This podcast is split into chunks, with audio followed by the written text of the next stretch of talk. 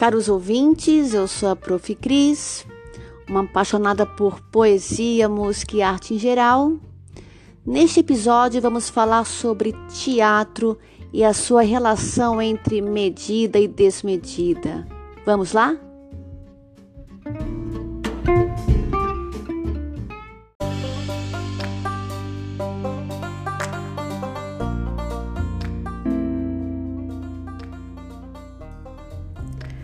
Peguem um cafezinho que vamos falar agora de teatro. Para começar a conversa, eu vou ler um trecho de uma peça grega chamada Antígona, escrita por Sófocles. Vou ler uma, um trecho que é justamente a fala do coro grego, que vai destacar a complexidade de ser um homem em plena Grécia.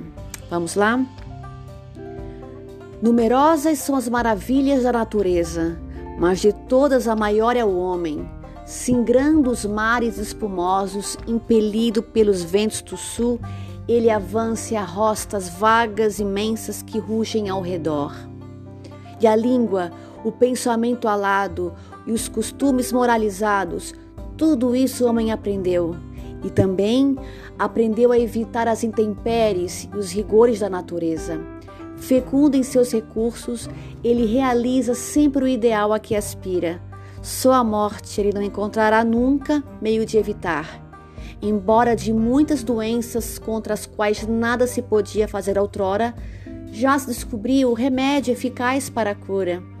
Industrioso e hábil, ele se dirige ora para o bem, ora para o mal confundindo as leis da natureza e também as leis divinas a que jurou obedecer, quando está à frente de uma cidade, muitas vezes se torna indigno e pratica o mal audaciosamente. Ah, que nunca transponha minha soleira, nem repouse junto a meu fogo, quem não pense como eu e proceda de modo tão infame.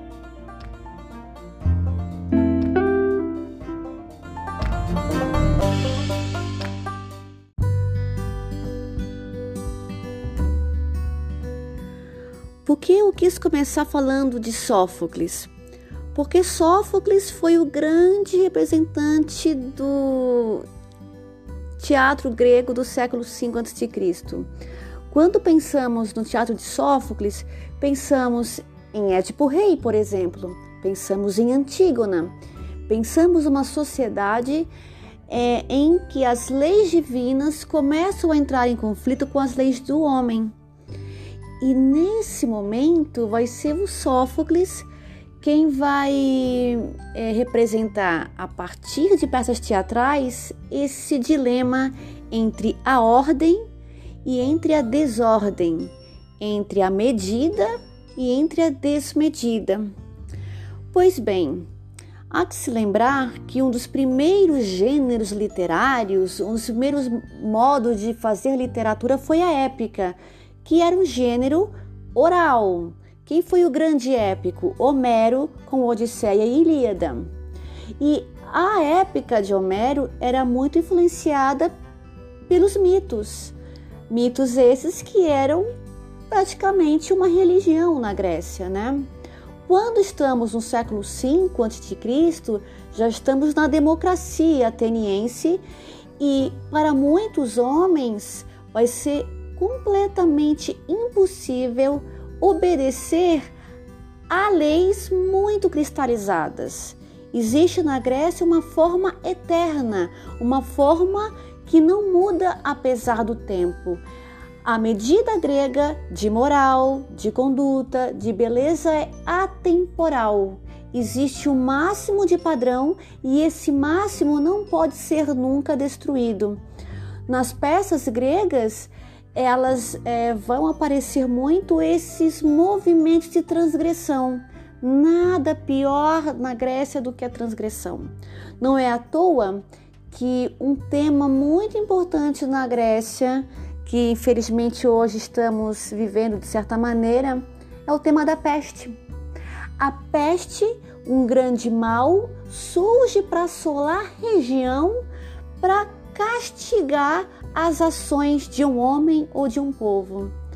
Justamente essa é a problemática que vai gerar todo o enredo de uma peça famosíssima de Sófocles, também chamada Édipo Rei. O que, que podemos ver nesse gênero teatro? Ao contrário da épica em que havia um único aedo, ou seja, um único cantor que ele recitava para a grande praça os grandes feitos dos heróis, sempre o que merecia ser lembrado, o teatro vai ser uma produção popular para o povo e com muita quantidade de espectadores. É, podemos dizer que o teatro foi a primeira junção entre o poder e a arte, já que os próprios é, governantes, os próprios reis, eles investiam no teatro. Por quê? Por que essa preocupação com a arte? Já que mais de 20 mil pessoas assistiam às peças de teatro, era muito mais fácil educar e também mostrar as regras da comunidade. Não é à toa que muitos afirmam que o direito romano que vem um pouco depois da queda de Atenas, ele é oriundo do teatro grego, porque através das ações das personagens se aprendia a ser um cidadão grego. Eu falei de personagens e aqui começa a diferença entre a épica e o drama. O drama ele vai representar é, a fala das personagens em seu período de anunciação. É como se a história estivesse acontecendo naquele exato momento. E são histórias que não vão falar somente de grandes feitos, pelo contrário, nessas peças é que começam a surgir as peças trágicas. A tragédia, esse gênero, é, uma, é um gênero teatral, né? que vai é, discutir o livre-arbítrio do homem. Por isso que tem que ter a falha. Não existe peça grega, não existe tragédia grega sem a ideia de uma transgressão, de você ultrapassar o limite. Assistindo às peças, o homem aprendia até que ponto se podia atravessar o limite. Isso é tão interessante, né, pessoal? Porque nós percebemos como é filosófico o teatro. Ali não somente aprendemos as lições, mas também refletimos so sobre as ações do homem. O homem é realmente, será que é realmente a medida de todas as coisas? E que medida é essa? Édipo, Antígona, são grandes personagens do teatro porque eles vão representar esse drama das ações. É, falando nisso, vale lembrar que um filósofo, não Platão, obviamente, um filósofo, o Aristóteles, ele vai escrever um livro, ele vai escrever uma aula sobre arte chamada Poética. A poética de Aristóteles vai falar da épica, né, das ações do, lá do Ulisses, vai falar da lírica, dos poemas de Safo, mas para ele o grande gênero vai ser o teatro. E a grande forma de teatro para ele vai ser a tragédia, esse gênero em que a medida vai se é, unir à desmedida, vai se chocar com a transgressão.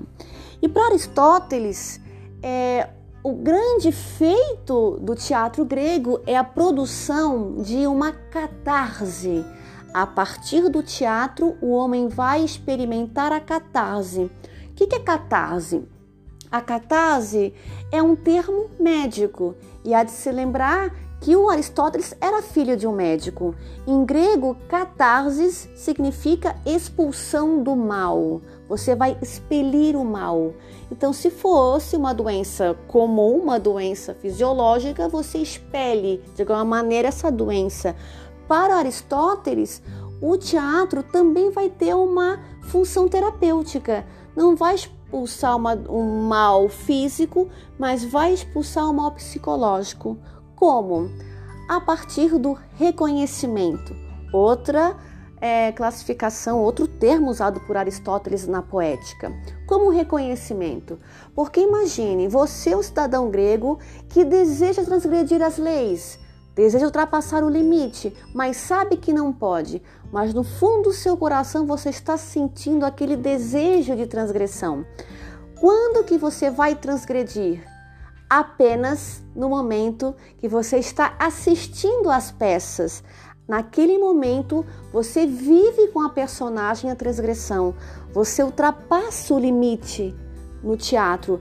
E a catarse vai ser esse momento em que você vai transgredir e também vai sofrer as consequências das suas ações, porque não existe nenhuma tragédia que não apresente após a transgressão a culpa, que não apresente após a transgressão o castigo. Então você experimenta a transgressão e logo depois também experimenta o castigo. Você vai produzir então esse reconhecimento e vai experimentar a catarse, esse momento tão forte que você fica tão impressionado, tão atravessado pela peça, que você sabe, eu fiz o mal apenas hipoteticamente, apenas em imaginação, sofri as consequências e eu vou sair dessa, dessa peça um ser humano melhor. Então, quando falamos de catarse, falamos de Aristóteles e falamos dessa experiência tão básica é, do teatro grego que vai é, também se transformar numa ferramenta educativa. Depois, obviamente, o teatro vai aprimorando, vai se transformando e temos teatro até hoje. Mas uma coisa vale lembrar, né? Toda peça de teatro envolve essa comunicação, envolve esse diálogo dos personagens e também envolve essa preocupação tão filosófica, tão poética, tão estética sobre até que ponto podemos agir, até que ponto o ser humano tem realmente o livre-arbítrio, né? É, podemos até pensar, né, que estamos vivendo nesse momento de epidemia e vários textos já falaram sobre esse grande mal, falaram sobre essa peste, que ela é sempre consequência de um grande mal, sempre consequência de uma ação humana. Então, é, podemos concluir que a arte ela acaba sendo essa, esse, esse satélite que vai encarar o mundo, interrogar o mundo e, tem, e quem sabe oferecer ao mundo uma outra versão de si mesmo. Pois bem, esse foi o episódio de hoje e até a próxima!